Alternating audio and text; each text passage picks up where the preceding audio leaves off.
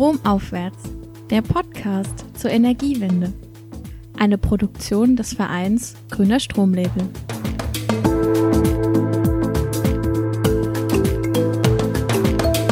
In der Pflege sind alle Menschen quasi zu 120 Prozent ausgelastet. Und dann haben wir eine sehr, sehr hohe Bereitschaft erfahren, vor Ort sich dem Thema zu stellen. Und wenn wir diese Fragen nicht mitdenken, ist das ja nichts anderes, als dass wir im Grunde das gute Leben von morgen gefährden. Ja, also wenn wir die Klimakrise nicht aufhalten. Willkommen zurück zu Strom aufwärts. Ich bin's Melanie und ich bin heute hier mit Christian und wir sind beide vom Grüner Stromlabel e.V. und präsentieren euch diesen Podcast zur Energiewende und wir werden getragen von den großen Umweltorganisationen BUND und NABU und geben Ökostrom- und Biogaslabel heraus. Ja, was wollen wir mit dem Podcast? Neben unserem Tagesgeschäft, eben der Zertifizierung von grünen Ökoprodukten, wollen wir eben mit dem Podcast das ganze Thema Energiewende, Klima beleuchten. Das ist ein so vielfältiges und vielschichtiges Thema, dass wir uns einfach das zur Aufgabe genommen haben, mit inspirierenden Macherinnen zu sprechen und eben dem vielleicht auch gar nicht so tollen, spannenden Thema Energie mal ein Gesicht zu geben und mal zu zeigen, wie vielseitig das sein kann. Und heute sind wir nach einer kurzen Sommerpause, Juni, Juli, äh, sind wir wieder da mit unserer mittlerweile vierten Folge. Und das Thema heute ist vielleicht eins, was man gar nicht so miteinander verbindet. Das ist nämlich Klimaschutz in der Pflege. Ja, da haben wir schon zwei Themen, Christian, die ähm, auf jeden Fall eine Herausforderung darstellen. Das Thema Klimaschutz, aber auch die Pflege. Wir haben es jetzt ja vor allem letztes Jahr gemerkt, ähm, die Pflege war über die Pandemie viel Thema. Klar, es ist ein, war ein doppelter Notstand und es, den Bereich hat es einfach auch ganz stark getroffen. Wir haben ja also zwei Bereiche, die vor allem auch in den Medien viel diskutiert werden, aber wir haben uns auch gefragt, wie hängen die Bereiche zusammen? Und dazu kommt ja auch quasi eine Herausforderung, auch in beiden Bereichen, weil Klimaschutz ist unterfinanziert. Wir kriegen es in den aktuellen politischen Debatten äh, immer wieder mit, wie klein geredet das Thema wird und äh, wie eigentlich anfänglich schöne und gute Maßnahmen immer weiter herabgestuft werden. Und in der Pflege ist es ja das Gleiche. Auch dieser Bereich ist unterfinanziert. Das heißt, wir haben hier zwei unterfinanzierte Bereiche. Wie passt das zusammen? Wie kann man denn, wie kann man denn damit arbeiten? Ja, Christian, da haben wir uns doch einen Experten an Bord geholt und äh, das ist der Steffen Lemke. Der Lemke arbeitet bei der AWO und beschäftigt sich genau mit den Fragen, wie kann man Pflege nachhaltig gestalten und wieso sollten sogar gerade soziale Einrichtungen da Vorreiter werden? Super spannend und ja, wir können euch nur viel Spaß wünschen auf diese vielen Einblicke, die euch im Interview erwarten.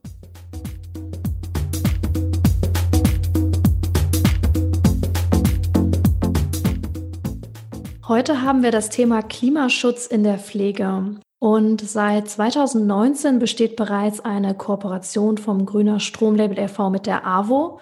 Und ich freue mich ganz besonders, heute einen Interviewgast zu haben, nämlich den Steffen Lemke von der AWO. Ähm, stellen Sie sich doch gern mal vor. Ja, herzlichen Dank für die Einladung. Schön hier sein zu dürfen. Mein Name wurde ja schon gesagt, ist Steffen Lemke. Ich arbeite seit etwa acht Jahren beim AWO-Bundesverband und bin dort für das Thema Nachhaltigkeit in seiner ganzen Breite verantwortlich. Ich leite mittlerweile auch die entsprechende Abteilung bei uns im Haus. Und als AWO-Bundesverband koordinieren wir Fragestellungen rund um Nachhaltigkeit und Klimaschutz bei uns im Verband mit unseren Gliederungen, sagen wir dazu. Das sind die Landes-, Bezirks-, Kreis-, Ortsvereine der AWO, die ja dann wiederum viele tausend Einrichtungen tragen. Da kommen wir sicherlich gleich nochmal drauf. Und wir haben immer so drei Punkte eigentlich in die, also drei Richtungen, in die wir denken da und in die wir arbeiten.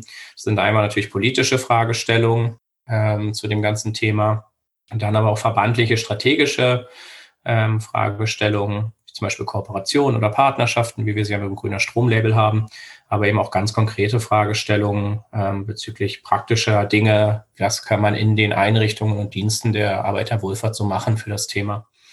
Ja, da haben wir über die Jahre schon einiges auf die Beine gestellt, aber wie das bei diesem großen Thema so ist, haben wir da auch noch einen ganz weiten Weg vor uns. Und äh, ich freue mich darüber heute mit Ihnen reden zu dürfen. Ja, super. Ja, Klimaschutz und Pflegen, das war für mich erstmal, ähm, ich sag mal nicht ein Fragezeichen, aber ich äh, konnte mir da erstmal noch gar nicht so viel drunter vorstellen, vor allem wie man das vielleicht auch in so einem komplexen Rahmen umsetzt. Ich habe dann mal ein bisschen auf der äh, Website auch von der AWO geschaut und bin da über das Projekt Klimafreundlich Pflegen gestolpert. Was hat es denn damit auf sich und äh, welche Rolle spielt das Projekt bei der AWO? Ja, wir haben klimafreundlich Pflegen ähm, angefangen 2017 zu konzipieren. Das ist dann auch mit einer Förderung des Bundesumweltministeriums ab 2018 an den Start gegangen. Und uns ging es da so ein bisschen wie Ihnen. Also das Thema Klimaschutz und Pflege, die verbindet man erstmal nicht sofort. Wir hatten aber uns im Vorfeld ja schon Gedanken gemacht zum Thema hm, Klimaschutz in unseren Einrichtungen und Diensten und geschaut, wo haben wir eigentlich so als Verband große sagen wir mal, Bedarfe, was zu verändern. Und da ist der Pflegebereich bei uns schon einer der Schwergewichte oder eines der Schwergewichte, wenn es um die Klimaschutzfragen geht. Und deswegen hatten wir uns das genauer angeschaut und auch gemerkt, okay, da sind wir schon noch, äh, beziehungsweise die ganze Branche schon noch ganz schön am Anfang. Und wir hatten aus der, daraus dann dieses Projekt entwickelt, um genau uns dem mal zu nähern, zu gucken, was sind eigentlich die Themen für Klimaschutz in der stationären Pflege, ähm, was sind gute und sinnvolle Punkte, wo man andocken kann, was gibt es äh, an Möglichkeiten, an Handlungsbedarfen. Und das haben wir über drei Jahre lang gemacht mit insgesamt 40 Einrichtungen der Arbeiterwohlfahrt. Wir haben da sehr viel gelernt und äh, sind jetzt sehr froh, dass dieses Projekt quasi in eine zweite Runde gehen kann. Wir haben jetzt im März damit gestartet und haben nochmal drei Jahre, äh, wo wir dann unser Wissen vertiefen können und dann auch nochmal mit einer ganzen Menge mehr Einrichtungen äh, in das Thema einsteigen können und auch das Wissen, was wir bislang gesammelt haben, da nochmal multiplizieren können. Ah, spannend. Ist das dann so eine Art Bestandsaufnahme gewesen? Also erstmal zu schauen, wie arbeiten wir bisher, was könnte man klimafreundlicher gestalten? Das können ja auch schon ganz kleine Maßnahmen sein, oder? Ja, uns war es sehr wichtig, da uns erstmal anzugucken, wie läuft das alles vor Ort. Ähm, also war das Projekt auch aufgebaut ähm, aus unserer Sicht ist es total falsch, wenn man sich auf Bundesebene irgendwie spannende Sachen ausdenkt, die man vielleicht persönlich ganz wichtig findet, die vielleicht auch ganz wichtig sind und dann so mit dem erhobenen Zeigefinger rumgeht und sagt, ihr müsst das jetzt alle machen. Das funktioniert nicht, sondern was wir gemacht haben, ist mit den PraktikerInnen und Praktikern vor Ort in Dialog zu gehen und mit denen gemeinsam mit den Kolleginnen und Kollegen Maßnahmen zu entwickeln und dann eben gemeinsam die Erfahrungen auch auszuwerten. Und da haben wir eine ganze Menge Erkenntnisse gesammelt. Ähm, das fing an zu fragen, ja, welche Bereiche sind denn überhaupt welche, die wir anfassen wollen? Ja, also was sind vielleicht auch Themen, die im Moment einfach schwierig sind, wo man nicht so gut rein kann? Und was sind vielleicht auch die ganz schnellen und wirksamen Maßnahmen? Das ging darum, wer ist eigentlich im Haus überhaupt zuständig für was und wen muss man alles einbeziehen? Also wir haben dann ziemlich schnell gelernt, dass es keinen Sinn macht, wenn jetzt eine Person Klimabeauftragter oder Klimabeauftragter wird und dann das alles machen soll, sondern es ist so ein Querschnittsthema, dass man im Grunde alle Bereiche im Teamwork einbeziehen muss. Und all solche Fragestellungen haben sich dann über die drei Jahre eigentlich immer weiterentwickelt. Und wir können jetzt im nächsten Projekt eigentlich schon sehr direkt auch in die Umsetzung gehen. Also wir haben ziemlich konkrete Anknüpfungspunkte, wo wir sagen können, dort äh, kann man mit dem Klimaschutz relativ schnell und wirksam was erreichen in der stationären Pflege. Und ähm, welche Maßnahmen sind das so, die da an den Start gehen? Vor allem vielleicht auch mit Hinblick auf den Bereich erneuerbare Energien? Was wir ja gemacht haben, ähm, war, dass wir grundsätzlich erstmal einen CO2-Fußabdruck erstellt haben. Da können wir auch gerne später nochmal zu sprechen kommen, drauf, wie wir das machen. Und der hat uns natürlich ähm, Hinweise gegeben, welche Themenbereiche besonders spannend sind. Und da war zum einen der Energiebereich, Strom und Wärme natürlich für uns interessant. Aber wir haben eben auch gelernt, dass zum Beispiel der Verpflegungsbereich ein ziemliches Schwergewicht ist. Aber wenn wir jetzt mal auf den Energiebereich schauen, dann konnten wir erstmal feststellen, okay, wenn ich jetzt zum Beispiel von konventionellem Strom auf Strom aus erneuerbaren Energien umstelle bei einer Pflegeeinrichtung, dann senke ich den CO2-Fußabdruck einer Einrichtung schon mal schlagartig um 10 bis 15 Prozent. Und das ist natürlich eine Maßnahme, die, wenn man jetzt mal auf das Thema Ökostrom geht, sehr schnell, sehr einfach geht, oft auch mit sogar äh, mindestens finanzierbar, wenn nicht sogar noch mit finanziellen Vorteilen verbunden ähm, und sehr schnell Wirkung entfaltet. Also das ist für uns so ein klassischer Punkt, den wir auch allen empfehlen, prüft das mal für euch, wenn ihr es nicht getan habt. Da könnt ihr sehr, sehr schnell ähm, Erfolge erzielen. Dann geht es natürlich aber weiter, weil das ist dann der erste Schritt und wir haben eine ganze Menge Schritte vor uns das ganze Thema zum Beispiel selber Strom erzeugen. Photovoltaik ist ein Riesenthema in der stationären Pflege, weil wenn man die Erzeugungskurve einer Photovoltaikanlage mit den Verbrauchskurven einer Pflegeeinrichtung übereinander legt, dann sind die fast identisch. Das heißt, ich dann, wenn der Strom einer äh, Photovoltaikanlage erzeugt wird, dann haben wir auch die Verbräuche in den Einrichtungen. Ja. Zur Mittagszeit ist da halt die Küche auf Hochbetrieb. Ja. Da läuft der Pflegebetrieb auf Hochtouren. Das sind genau die Zeiten, wo halt wir Solarstrom erzeugen können. Und das hat dann eben auch dazu geführt, dass mehrere Einrichtungen auch aus dem Projekt heraus sich dafür entschieden haben, solche Anlagen erst zu prüfen und zu installieren und ähm, damit auch sehr, sehr gute Erfahrungen gemacht haben. Ein Bereich, der etwas herausfordernder ist, wie wir merken, ist der ganze Bereich der Wärmeenergie. Weil da bieten sich jetzt auch nicht so die schnellen und einfachen Lösungen an. Das ist oft mit vielen Investitionen verbunden. Und wir haben auch in vielen Einrichtungen relativ, manche haben sehr alten Gebäudebestand und an, wir haben vielerorts auch noch einen Investitionsstau. Da ist das natürlich ein bisschen kniffligerer Punkt. Aber auch da zeigen sich durchaus immer mehr Lösungen auf. Also wir haben schon Einrichtungen, die probieren es mit Holzpellets, machen da ganz gute Erfahrungen. Mhm. In der mhm. Pfalz sind das Kollegen. KWK-Anlagen, also Kraft-Wärme-Kopplungen, Blockheizkraftwerke sind natürlich jetzt nicht per se erneuerbar, aber sind vielleicht auch eine ganz gute Übergangslösung. Ich denke aber auch da müssen wir noch einiges dazulernen. Ja, spannend. Da ist ja auf jeden Fall schon einiges äh, in der Mache. Was mich interessiert, wie konnte denn, ich hatte es eingangs erwähnt, die Kooperation mit dem Grüner Stromlabel e.V., wie konnte der Sie denn bei der Umsetzung da unterstützen oder auch richtungweisend? Ja, für uns ähm, war das Thema Ökostrom oder grüner Strom auch was, was wir erstmal eine Weile diskutiert haben im Verband, weil auch da gibt es ja gewisse Vorbehalte. Und was sich da für uns ähm, gezeigt hatte, waren eigentlich die zwei typischen Dinge, die wir auch äh, in der Gesellschaft ja immer wieder erleben. Also das erste ist für mich, dass sozusagen das Grundprinzip, warum ist der Bezug von Ökostrom sinnvoll, erstmal noch nicht verstanden wird oder noch mhm. nicht bekannt ist. Ja. Äh, das war auch bei unseren Einrichtungen und so und auch bei den Leitungen teilweise so, dass wir darüber lange diskutiert haben, macht das denn überhaupt Sinn und äh, wie funktioniert denn das eigentlich? Ähm, und der zweite Punkt war dann natürlich das, was ja Sie auch sehr stark beschäftigt, die Unterschiede herauszustellen. Dass mhm. es eben nicht Ökostrom ist gleich Ökostrom äh, heißt, sondern dass wir da verschiedene, ja, sozusagen Anbieter haben, die verschiedene Produkte anbieten, wo man sich halt auch gut angucken muss, äh, welches nehme ich dann? Und äh, die Kooperation mit dem Grüner Stromlabel ist im Grunde aus der Beantwortung dieser Fragen heraus auch ein Stück weit entstanden, dass wir dann natürlich gucken, wen gibt's da, der uns diese Fragen gut beantworten kann und ähm, der uns vielleicht auch dabei helfen kann, das zu kommunizieren. Und wir schauen natürlich als Arbeiterwohlfahrt, als Verband auch immer sehr stark darauf, mit wem arbeiten wir zusammen, wer spricht eine ähnliche Sprache wie wir, wer hat auch so ein sagen wir mal, gemeinnützigen Hintergrund wie wir. Und da ähm, kam eben das mit dem grüner Stromlabel sehr gut. Und ich glaube, dass das ähm, auch schon sehr hilfreich ist, wenn man so jemanden an der Hand hat und sagen kann, wenn die Frage irgendwo aufkommt, guckt mal hier, wir arbeiten mit denen zusammen, informiert euch da, da kriegt ihr gute und stichhaltige Informationen. Ja, ja, spannend. Da sind Sie auf jeden Fall sehr stark auch vorangegangen im Bereich Klimaschutz und haben sich da, Sie sagten ja, Sie hatten sich schon drei Jahre damit beschäftigt und das Projekt geht weiter. Was sehen Sie denn für Chancen dabei, wenn Sie als soziale Einrichtung sagen, wir gehen da voran im Bereich Klimaschutz? Ja, ich glaube, ähm, dass, ähm, ich spreche jetzt ein bisschen allgemeiner von, von den mhm, Wohlfahrtsverbänden, ähm, weil das sind ja im Grunde die, die verbandlichen Strukturen, in denen wir uns bewegen. Und da gibt es ja nicht nur die AWO, da gibt es die Caritas, Diakonie, DRK, die Paritäter, äh, ZWST, das sind die Spitzenverbände der freien Wohlfahrtspflege, also es sind einige.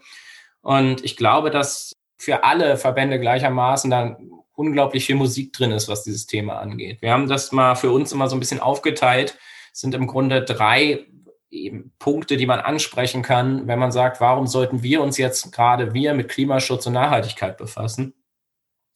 Das ist zum einen, muss man sich mal die eigenen Ziele vor Augen führen. Also was wollen wir eigentlich, wenn wir als Arbeiterwohlfahrt soziale Dienstleistungen anbieten?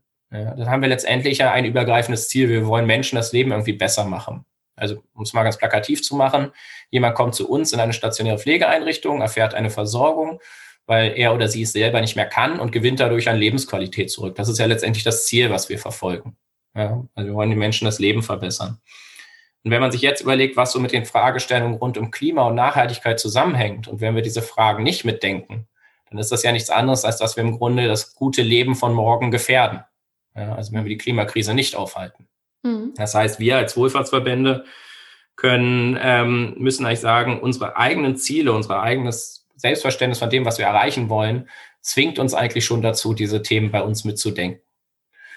Zweiter Punkt ist dann unsere Einflussnahme, die wird nämlich auch gerne unterschätzt. Also wenn wir uns überlegen, dass wir in der AWO über 200.000 hauptamtliche Beschäftigte haben. dann kommen nochmal um die 75.000 EhrenamtlerInnen und Ehrenamtler dazu.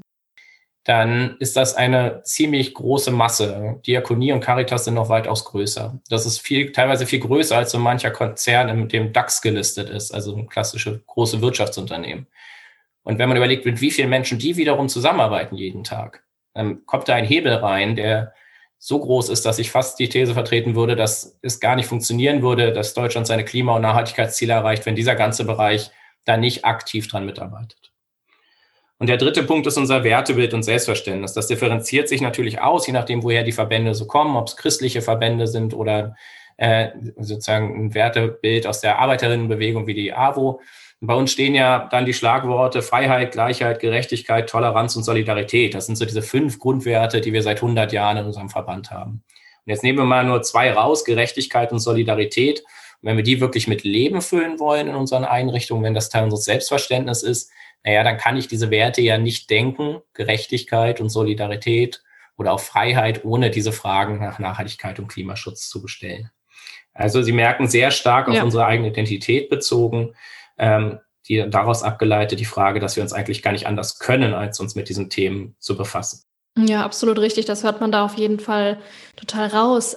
Sie hatten jetzt ähm, kurz umschrieben, wie viele Leute überhaupt dahinter äh, stecken. Das ist, ist, ja der Wahnsinn. Das war mir gar nicht so bewusst, dass es wirklich so ein so große Zahlen sind, was mich so ein bisschen interessiert bei so vielen Menschen und dieser ganzen Branche ans, insgesamt. Ähm, wie würden Sie dann sagen, wie war die Akzeptanz für diese Maßnahmen? Das war ja schon einiges an Veränderungen vielleicht auch. Und wie haben Sie die Akzeptanz für diese neuen Klimaschutzmaßnahmen oder diesen neuen es ist ja nicht mal ein neuer Gedanke, aber für diesen, für diese Ideen äh, wahrgenommen, vielleicht auch bei Ihnen oder auch insgesamt in der Branche. Wie schätzen Sie das ein? Das muss man im Grunde so ein bisschen auf zwei Ebenen ähm, sich anschauen. Ich glaube, das eine ist so ein bisschen die, also wenn wir auf der großen verbandlichen Ebene reden und der Frage ist, welchen Themen wendet sich so ein Verband zu, dann ähm, sind wir da schon relativ weit. Also dieses Verständnis, dass Klimaschutz eine grundsoziale Frage ist und damit natürlich uns als äh, Wohlfahrtsverband auch sehr direkt anspricht. Ähm, die ist ziemlich angekommen, würde ich sagen, diese Erkenntnis. Und das nehme ich auch bei den anderen Verbänden wahr, einfach weil die Themen so eng miteinander verflochten sind, sei es auf politischer Ebene oder dann eben auch vor Ort, wenn wir zum Beispiel die Auswirkungen der, der Erderwärmung ja schon spüren in unseren Einrichtungen. Also denken wir an die letzten Sommer, so ein Hitzesommer, was der in einer Pflegeeinrichtung auslöst, wenn es mal mehrere Tage an die 40 Grad ist. Das ist lebensgefährlich für die Menschen mhm. vor Ort. Und da kriegen wir eine sehr starke äh, Bewusstsein dafür, was bedeutet die Klimakrise eigentlich für ja, für die schwachen Menschen in unserer Gesellschaft, ja, oder die verletzlichen Menschen in unserer Gesellschaft. Und der zweite Punkt ist dann natürlich, dass wir das Ganze dann runterbrechen müssen. Darauf, was heißt das dann vor Ort? Und wie Sie schon richtig sagten, vor Ort Veränderungen auslösen. Und Veränderungen sind immer so eine Sache, die, die muss man auch ein Stück weit behutsam umsetzen. Die brauchen auch eine gewisse Zeit. Und dann kommen wir in so einen kleinen Zielkonflikt rein, weil Zeit haben wir bei dem ganzen Thema eigentlich nicht mehr so viel. Also wir können uns jetzt nicht 30 Jahre Zeit lassen und in aller Ruhe mal die ersten Schritte entwickeln, sondern wir müssen eigentlich jetzt direkt ins Handeln kommen. Und deswegen war es uns so wichtig, das mit den Kolleginnen und Kollegen vor Ort zu machen. Dass wir wirklich mit denen sprechen und ähm, gemeinsam mit denen gucken, was könnt ihr jetzt schon leisten als erste Schritte ähm, und das dann gemeinsam mit denen entwickeln. Und dann haben wir, und das hat uns selber auch teilweise positiv überrascht, eine sehr, sehr hohe Bereitschaft erfahren vor Ort, sich dem Thema zu stellen. Man muss sich klar machen, in der Pflege sind alle Menschen quasi zu 120 Prozent ausgelastet. Die haben eigentlich keine Luft mehr. Und trotzdem haben wir das wahrgenommen vor Ort, dass die Kolleginnen und Kollegen haben gesagt haben, das ist super, das ist ein Entwicklungsthema, dem wollen wir uns stellen, da können wir auch nicht anders und wir sind bereit, da Zeit und Energie reinzustecken, auch weil wir da Chancen für unsere Arbeit drin sehen. Also wenn man zum Beispiel den Verpflegungsbereich nimmt, der ein sehr entscheidender ist beim Klimaschutz in der Pflege, mhm. dann haben wir vorher, sage ich ganz offen, so ein bisschen gedacht, ja, also da jetzt reinzugehen, das wird sicherlich nicht so ganz einfach. Und das Gegenteil war eigentlich der Fall. Die Küchenkräfte vor Ort, die haben ganz oft das begeistert aufgegriffen, weil sie gesagt haben, das ist super, das ist ein Punkt, an dem wir uns sozusagen, an dem wir unsere eigene Arbeit weiterentwickeln können. Und wir haben da ganz tolle Sachen erlebt. Wir haben auch Schwierigkeiten und Akzeptanzprobleme erlebt. Hm. Ähm, aber letztendlich auch ganz tolle Konzepte wurden dann entwickelt, sehr partizipativ mit den Bewohnern, mit den Angehörigen wie man eben zum Beispiel auch die Verpflegung gesünder, qualitativ hochwertig, weil Essen spielt eine große Rolle im Pflegealltag bei den Menschen, aber eben auch leicht ein Stück klimafreundlicher ausrichten können. Ja, spannend. Und ähm, was ich so vermute, wenn man Erfolge auch sieht bei den Maßnahmen, dass natürlich eine Akzeptanz auch nochmal steigen kann. Wie messen Sie denn die Erfolge Ihrer Maßnahmen? Das sind ja etliche Maßnahmen, die Sie da schon angetrieben haben. Wie misst man das? Im Mittelpunkt steht bei uns erstmal diese CO2-Kennzahl. Wir haben, wie gesagt, einen CO2-Fußabdruck entwickelt, den auch alle Einrichtungen auch außerhalb der AWO nutzen können. Und das ist für uns eine ein zentrales Evaluationstool, sage ich mal. Und ähm, der bietet aber sehr viel mehr als einfach nur die Aussage, pro Pflegeplatz fallen so und so viele Tonnen CO2 an, sondern wir können sehr ins Detail gehen, arbeiten sehr viel mit Benchmarks. Wir können zum Beispiel mittlerweile genau sagen, wie viel Strom wird pro Pflegeplatz im Durchschnitt so verbraucht. Und an dem kann man sich dann messen. Ja, da kann man dann sagen, okay, da bin ich schon richtig gut, ich mache lieber was anderes. Oder da habe ich eine Schwachstelle und ich kann dann gucken, wie bewege ich mich darauf hin, dass ich vielleicht mal irgendwann weniger Verbraucher als der Durchschnitt. Das ist sozusagen die, die klassische, wirklich zahlenbasierte Auswertung, die wir machen. Aber dann ist es natürlich auch viel, dass man sich anguckt, wie entwickelt sich die, die ganze Dynamik vor Ort. Ja, also wie gelingt es auch, das Thema zum Beispiel in fortlaufende Strukturen wie ein Managementsystem einzubinden? Wie findet es vor Ort ähm, statt, dass das Jahr für Jahr Thema ist? Ein spannender Indikator ist auch, wurde das jetzt durch Corona und die ganzen Probleme, die wir da hatten im pflegerischen Bereich, völlig verdrängt oder wurde es vielleicht beiseite geschoben und kommt jetzt wieder? Haben Sie da schon Einschätzungen zu, zu der Corona-Auswirkung? Also die Auswirkung während der Pandemie unmittelbar zu dem Höhepunkt, äh, auf dem Höhepunkt der Pandemie war natürlich für das Thema schon drastisch. Die hatten einfach mhm. vor Ort andere Sorgen. Und das war auch richtig so, weil der Schutz der Bewohnerin da an erster Stelle steht. Aber ich merke jetzt gerade oder wir merken im Team gerade, wie das sozusagen jetzt wieder hochkommt. Also mhm. Also die Klimathematik wieder rausgeholt wird und auch wieder Lust und äh, daran ist, sich jetzt mal wieder was anderes zu machen. Und ich glaube, das ist eigentlich vielleicht auch eine gute Chance, da, wenn sich diese, diese ja, Haltung ergibt. Ja, total. Herr Lemke, Sie hatten jetzt schon mal ein bisschen umrissen, wie Sie die Erfolge bemessen. Mir sind jetzt zum Beispiel noch die sogenannten SDGs bekannt. Das sind die Nachhaltigkeitsziele. Wenden Sie die SDGs denn bei Ihnen an, um Erfolge zu bemessen? Und falls ja, in welchen Bereichen oder welchen Bereich dieser Ziele sprechen denn Ihre Maßnahmen an? Die SDGs haben für uns insbesondere so in den letzten zwei, drei Jahren nochmal eine ganz besondere Bedeutung gewonnen, weil wir da uns nochmal angefangen haben, auch im Rahmen einer eigenen Kampagne intensiv mit auseinanderzusetzen.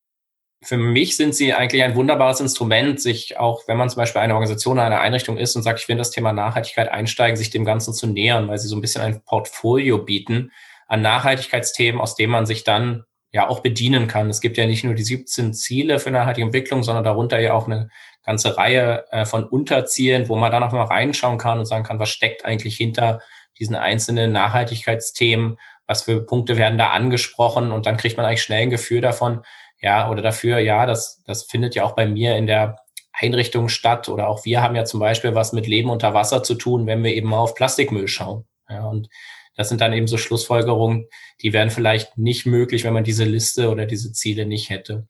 Wir haben das auch ähm, gerade deswegen die SDGs auch in den Verband getragen, weil wir genau diese Auseinandersetzung vor Ort auch gerne auslösen wollen.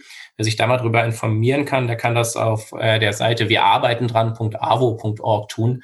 Die werden wir sicherlich auch in die Show Notes packen können. Und dort findet man eine ganze Reihe von Projekten, wo sich ganz unterschiedliche, von Ehren bis Hauptamt, unterschiedliche Einrichtungen und Gliederungen mal mit diesen Zielen befasst haben und geschaut haben, was können sie eigentlich dazu beitragen, dass wir eben diese Ziele bis 2030 erreichen können oder wie können wir zumindest einen Beitrag dazu leisten, dass wir diesen Zielen näher kommen.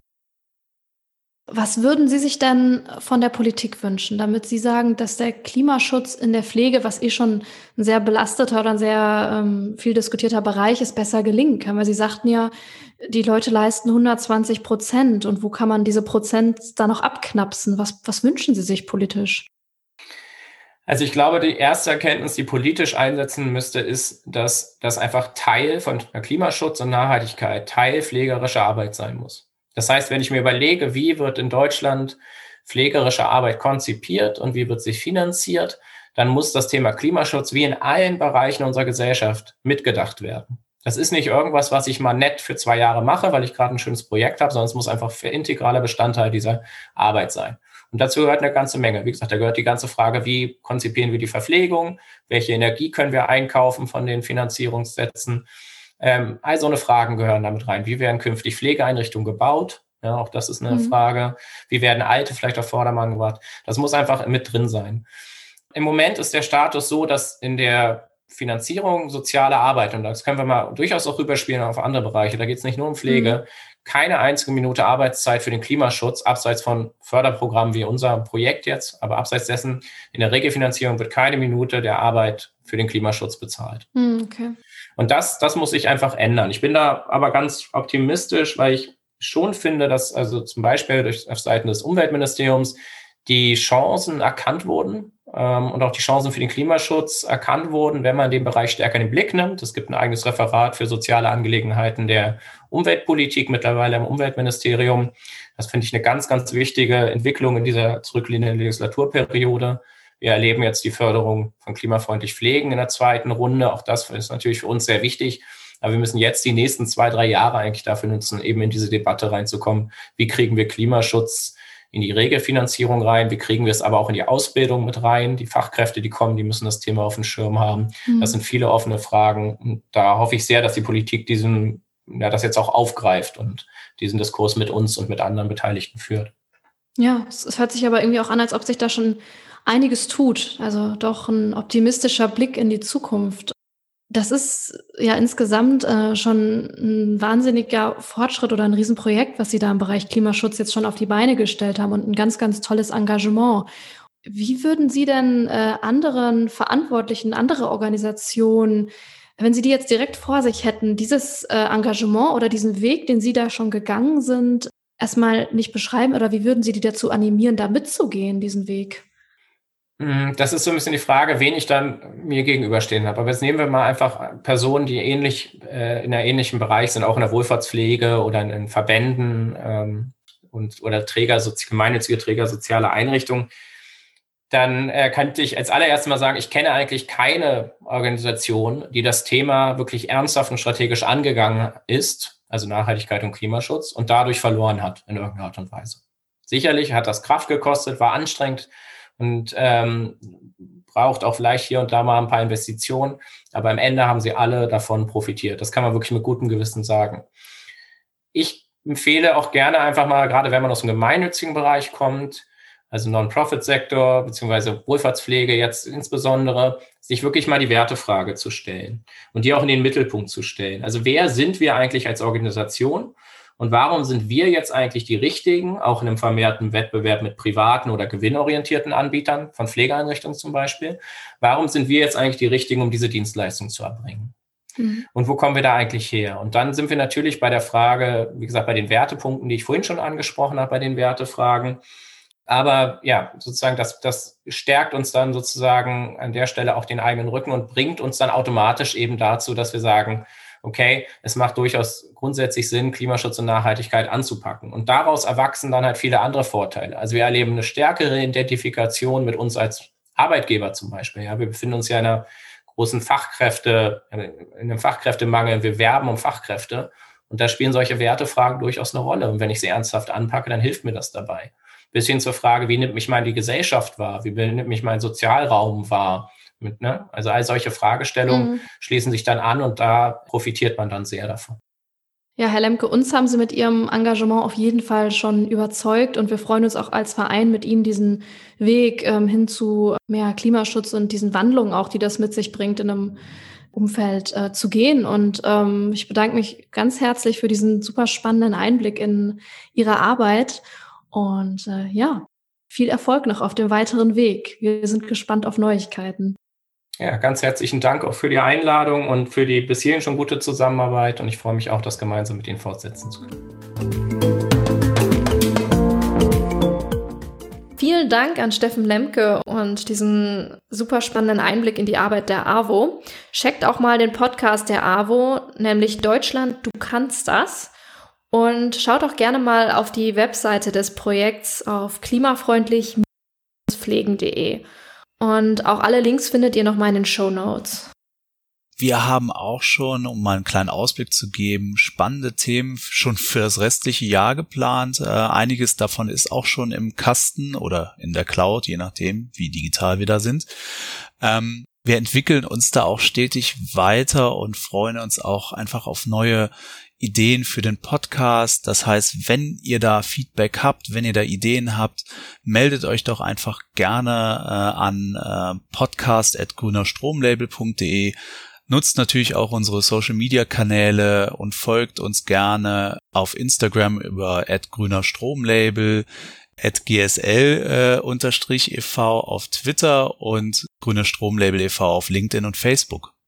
In Folge 5 schauen wir uns Klimaschutz aus einer ganz anderen Perspektive an. Wir weiten unsere Perspektive, gehen mal ins Ausland und ähm, unterhalten uns mit Akteuren vom World Future Council und Brot für die Welt zum Thema Energiewende und Entwicklungszusammenarbeit. Und das ist ein wirklich spannendes Thema. Da geht es über Bangladesch nach Nepal. Also seid da gespannt. Das war auch schon Folge 4 von Strom aufwärts, der Podcast zur Energiewende. Vielen Dank, dass ihr wieder dabei wart und ja, wir freuen uns aufs nächste Mal.